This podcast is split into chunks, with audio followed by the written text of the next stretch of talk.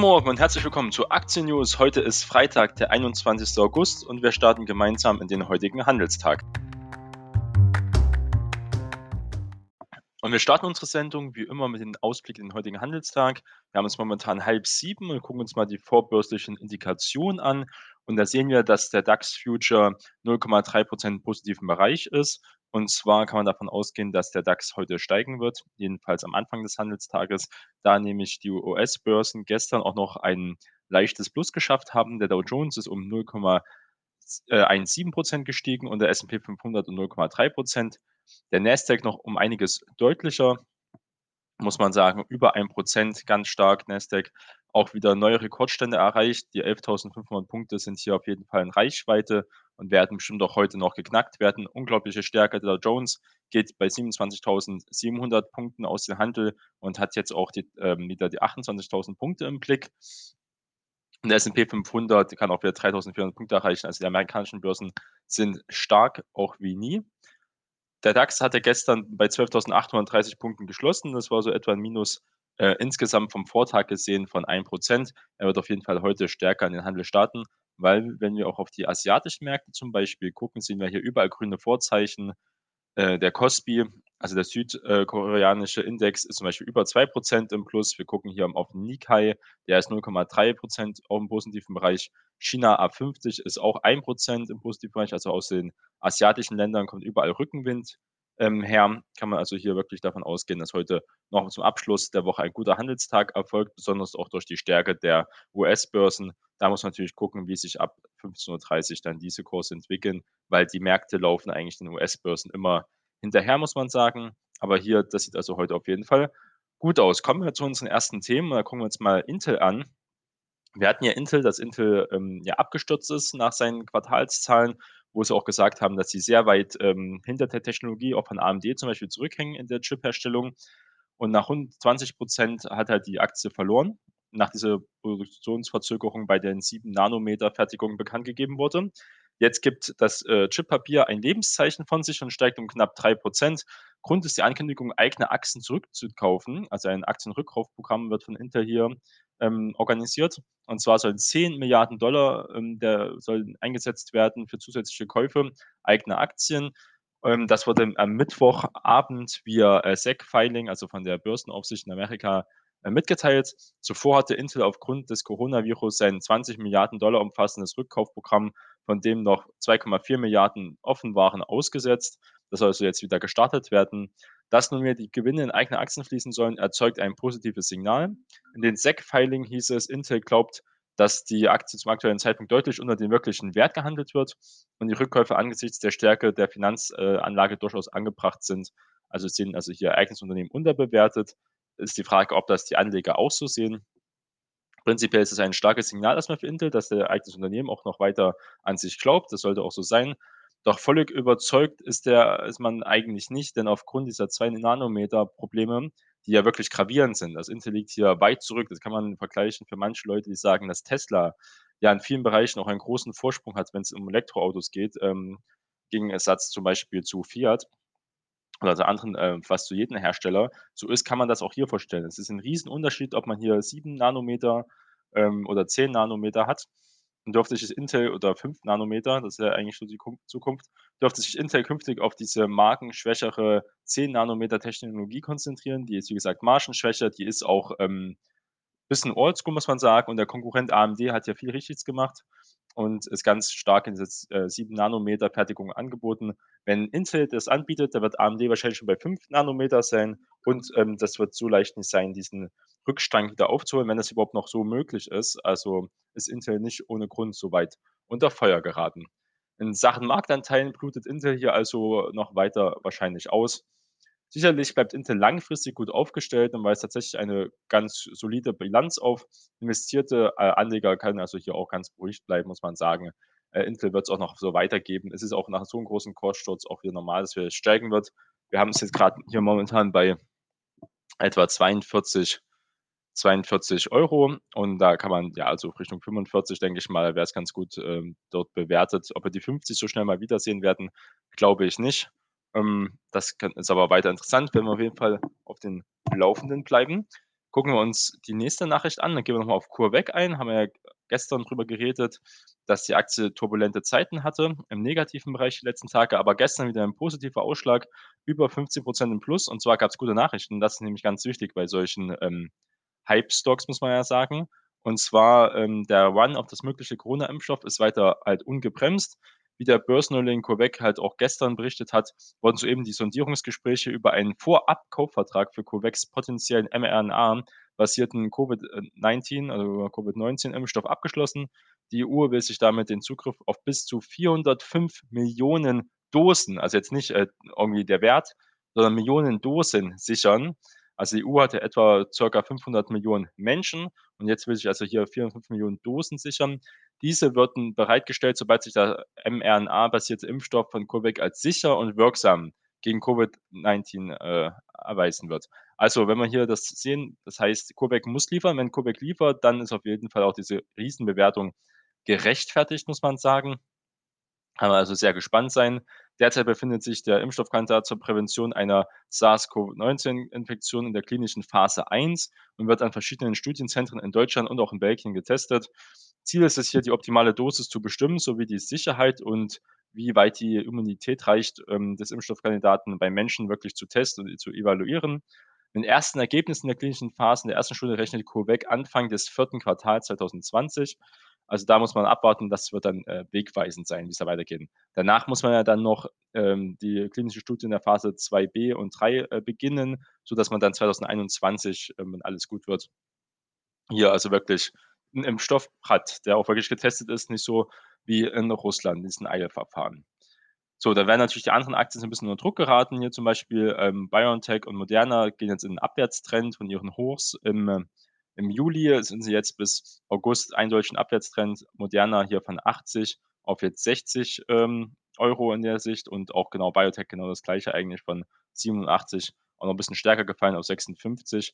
Alle ein Abwärtstrend, weil jetzt geguckt wird, wer wird wirklich diesen Impfstoff herstellen und auch die Aktien werden sonst auch wieder zurückkommen. Nämlich es kann nur ein, zwei große Player geben, die wahrscheinlich hier wirklich bei Corona groß helfen können. Okay, Gucken wir weiter. Alibaba ähm, hat seine Quartalszahlen berichtet. Der E-Commerce-Gigant aus China liefert ähm, erst einmal mehr als erwartet, und zwar 153,8 Milliarden Yuan. Das sind 22,2 Milliarden Dollar Umsatz im abgelaufenen Quartal und äh, übertreffen damit auch die höchsten Analystenschätzungen. Alibabas weitere Ergebnisse sehen ebenfalls überzeugend aus.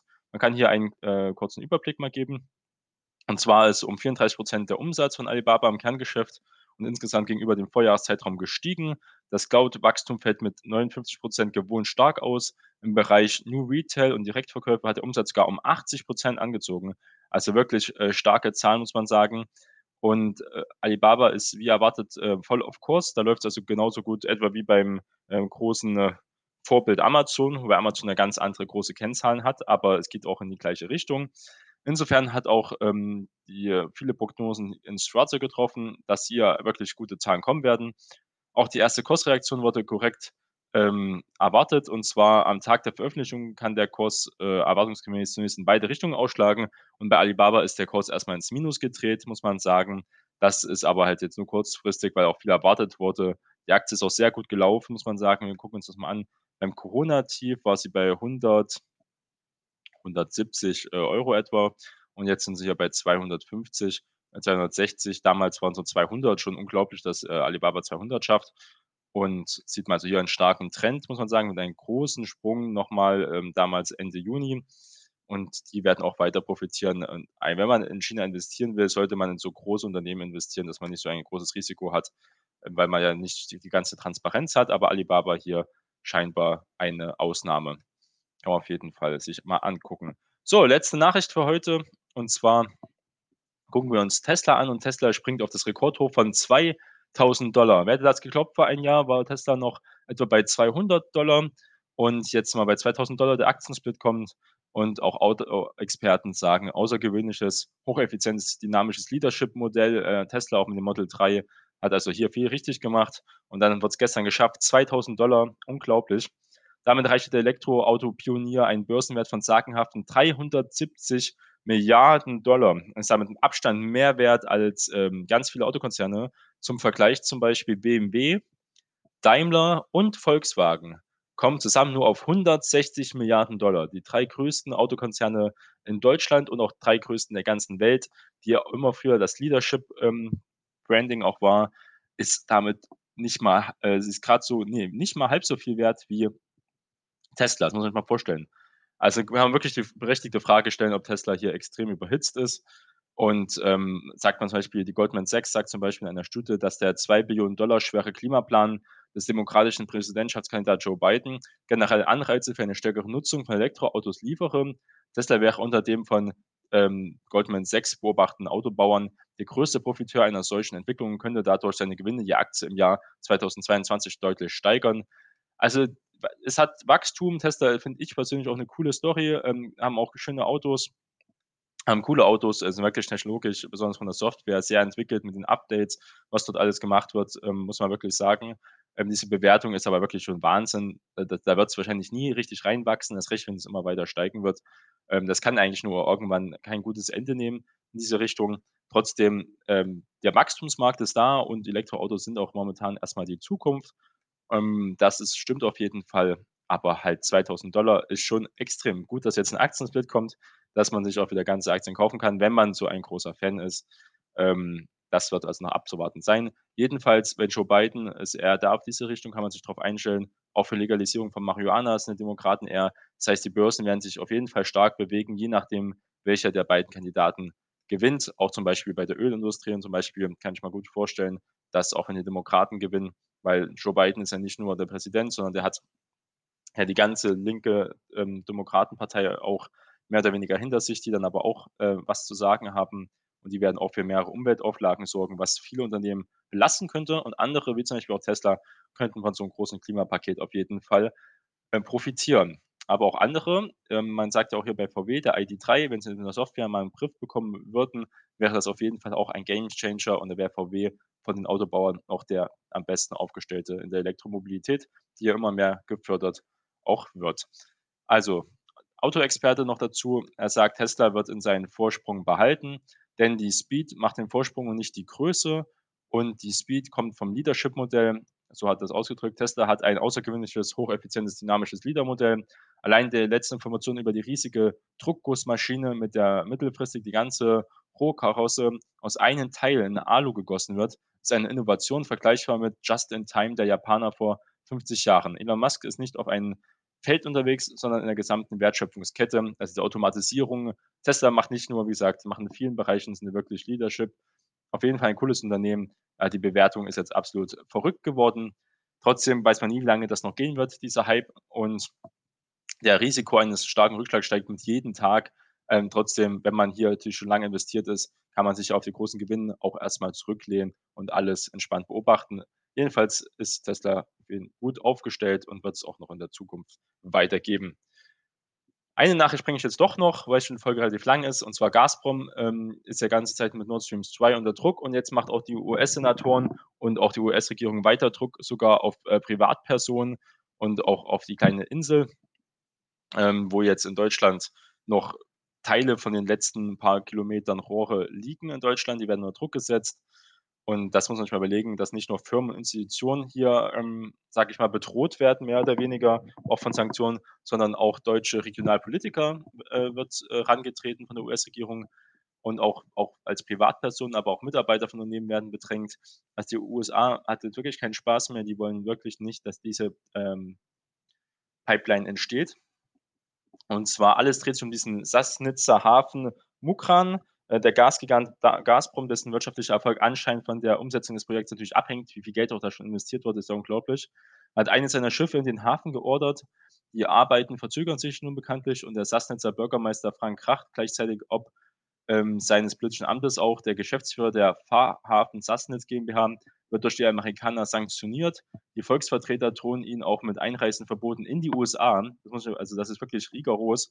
Er sollte sämtliche Unterstützung der Logistik und der Hafendienste für die Bauschiffe der Nord Stream 2 einstellen. Also hier wird auch auf die Insel großen Druck ausgeübt und Amerika meint es wirklich ernst. Diese Scharmützel erreichen nun auch ähm, die deutsche Regionalpolitik. Das zeigt auch diese Risiken bei Gazprom beim Bau der zwei Erdgasleitungen noch weitere Behinderungen hinnehmen muss sind auch wieder gewachsen. Ein direktes Statement aus der Berliner Regierungszentrale wäre bestimmt äh, sicherlich wünschenswert. Viele sagen ja, man lässt sich von den USA nicht gängeln, aber das sind ja auch oft nur Lippenbekenntnisse. Im Endeffekt gab's noch keine große Gegenreaktion von Deutschland. Die Aktie von Gazprom ist dementsprechend nur für mutige Anleger geeignet, muss man sagen. Momentan sind wir hier bei 4,20 € und ich kann mir auch gut vorstellen, wir gucken mal, wie das in Weißrussland oder wie es jetzt immer genannt wird, Belarus, ähm, weitergehen wird. Und zwar könnte ich mir schon vorstellen, wenn die Demonstrationen auch in Gewalt umschlagen und auf jeden Fall der Regierungschef, ähm, umgestoßen wird oder auch die eine proeuropäische Regierung auf einmal entsteht, was man ja alles jetzt noch nicht absehen kann, dann kann ich mir gut vorstellen, dass auch die auch Russland wieder eingreifen wird, wie damals in der Ukraine, um auch seine große Bevölkerungsschicht in Weißrussland, ähm, zu schützen oder jedenfalls aufzunehmen mit ins Reich, um das mal so zu sagen, hm, wie damals auch in der Ukraine oder halt 'ne Abstimmung zu machen, die mehr oder weniger legitim ist. Also, da wird's auf jeden Fall gibt's da viel Konfliktpotenzial und wenn das wieder anfängt, dann kann man sich auf jeden Fall auch, äh, bei russischen Aktien, äh, sehr stark die Finger verbrennen. Da ist momentan politisch zu viel los, aber ist eigentlich in Russland immer. Russische Aktien prinzipiell interessant, ähm, aber wie gesagt, nur wirklich für mutige Anleger etwas. Und so möchte ich Sie ins Wochenende verabschieden. Ähm, genießen Sie die Sonne, haben Sie einen schönen Tag und wir hören uns am Montag dann in aller Frische wieder.